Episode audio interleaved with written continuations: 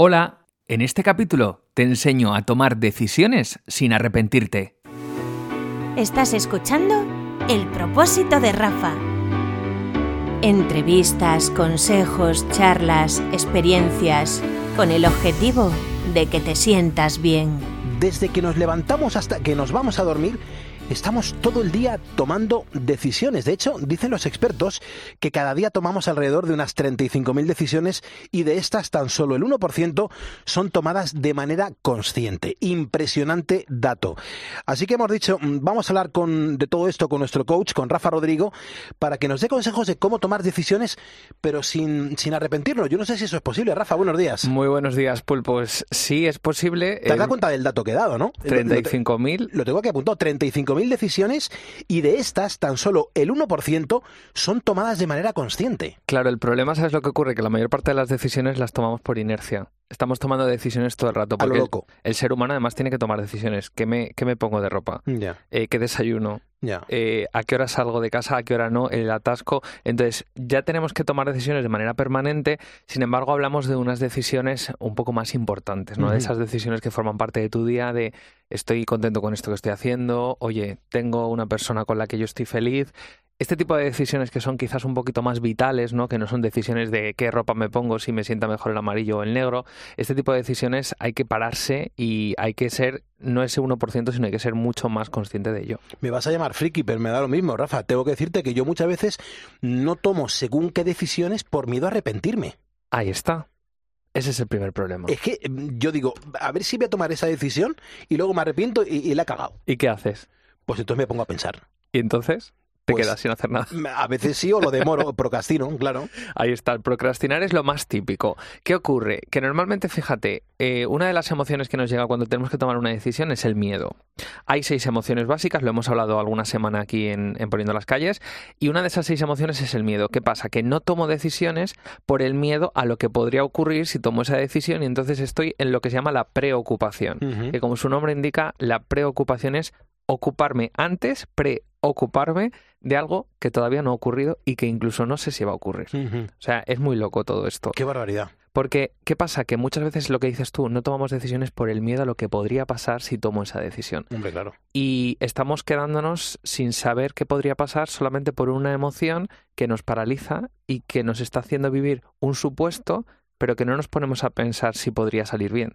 No siempre el ser humano, además esto me, me gusta contarlo siempre y lo, y lo explican muy bien los psicólogos, eh, siempre nuestro, nuestro cerebro está, digamos, eh, programado para pensar mal. Siempre es Para pensar mal. Sí, siempre tenemos esta cosa de, de ponernos en la parte negativa y esto tiene que ver con nuestros antepasados, ¿no? Sí. Con, con las cavernas donde estaban los bisontes y entonces si había un ruido tú tenías que tener miedo porque era un lobo que a lo mejor venía a atacarte, un Claro. bisonte. Entonces tú lo primero que te ocurre cuando, cuando llega un impacto de fuera es tener miedo, ¿no? Y no puedes pensar que es algo positivo. Oye, mira, es una buena señal. Sin embargo, como nosotros estamos programados para pensar, digamos, mal, por esa no tomar decisiones, lo que nos ocurre es que nos quedamos inactivos, nos quedamos, como dices tú, en, en inanición Claro. yo me quedo parado y bueno, mejor no tomo ninguna decisión. Mm, desde luego. y que salga el sol por donde Desde sea. Hombre, y entonces yo lo que invito ahora a los ponedores es a, a que reflexionen las cosas una y otra vez antes de tomar una decisión, porque tomar decisiones al loco te puede meter en un problema bastante importante. Yo lo que te diría, fíjate, unas claves es, primero párate y escucha. Eh, escucha qué es lo que quieres decidir y sobre todo haz una lista de para qué. Si el problema que nos ocurre casi siempre con las decisiones es que no tenemos claro el objetivo. Yo voy a tomar esta decisión, pero ¿para qué la voy a tomar? Entonces, cuando tú te quedas parado y dices voy a apuntar los para qué es, a lo mejor ahí ya tienes pistas. La segunda es que hagas lista de, de beneficios y de desventajas, ¿no? De, de cosas positivas y negativas. Todo tiene un lado positivo y todo tiene un lado negativo.